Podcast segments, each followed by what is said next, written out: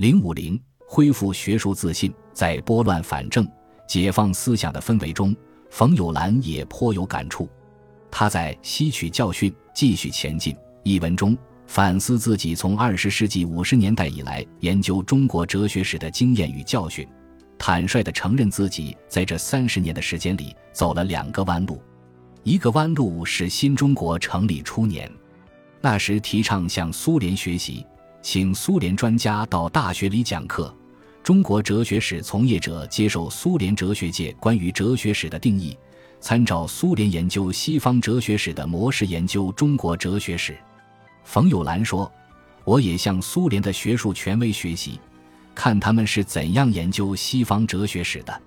学到的方法是寻找一些马克思主义的词句作为条条框框，生搬硬套。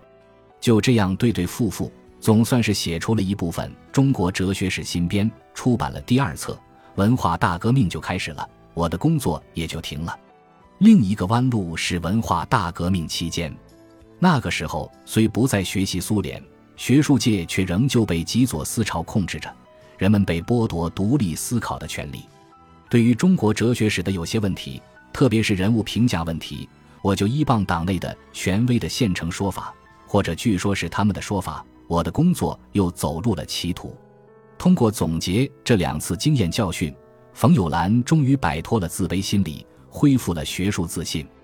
他认识到路是要自己走的，道理是要自己认识的，学术上的结论是要靠自己研究得来的。一个学术工作者所写的，应该就是他所想的，不是从什么地方抄来的，不是依傍什么样本模画来的。值得注意的是，冯友兰在恢复学术自信的同时，并没有放弃马克思主义的立场、观点、方法，仍旧坚信历史唯物主义的理论和原则。永远是我们的方法和指南。他明确地表示：“我所希望的就是用马克思主义的立场、观点和方法重写一部中国哲学史。”走过两段弯路的冯友兰，这时已经深刻地认识到，马克思主义的立场、观点和方法是在长期的学习和实践过程中形成的，不是照猫画虎就可以掌握的。以马克思主义的立场。观点和方法为指导去发现问题、分析问题、解决问题，并不等于依傍马克思主义，更不是抄写马克思主义。他现在看透了，那些满口马克思主义辞藻的理论骗子们，其实一点也不懂马克思主义。自己过去曾经那么相信他们，显然是上了当，受了骗。通过总结经验教训，他的马克思主义理论水平提高了，学术自信心增强了。研究的方向明确了，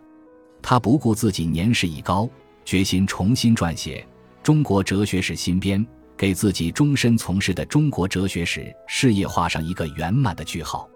他郑重地声明：“我决定在继续写新编的时候，只写我自己在现有的马克思主义水平上所能见到的东西，直接写我自己在现有马克思主义水平上对于中国哲学和文化的理解和体会，不依傍别人。”有了这样的认识，他不再做跟风的中国哲学史从业者，而要做有主见的中国哲学史研究者，迈入新的境界。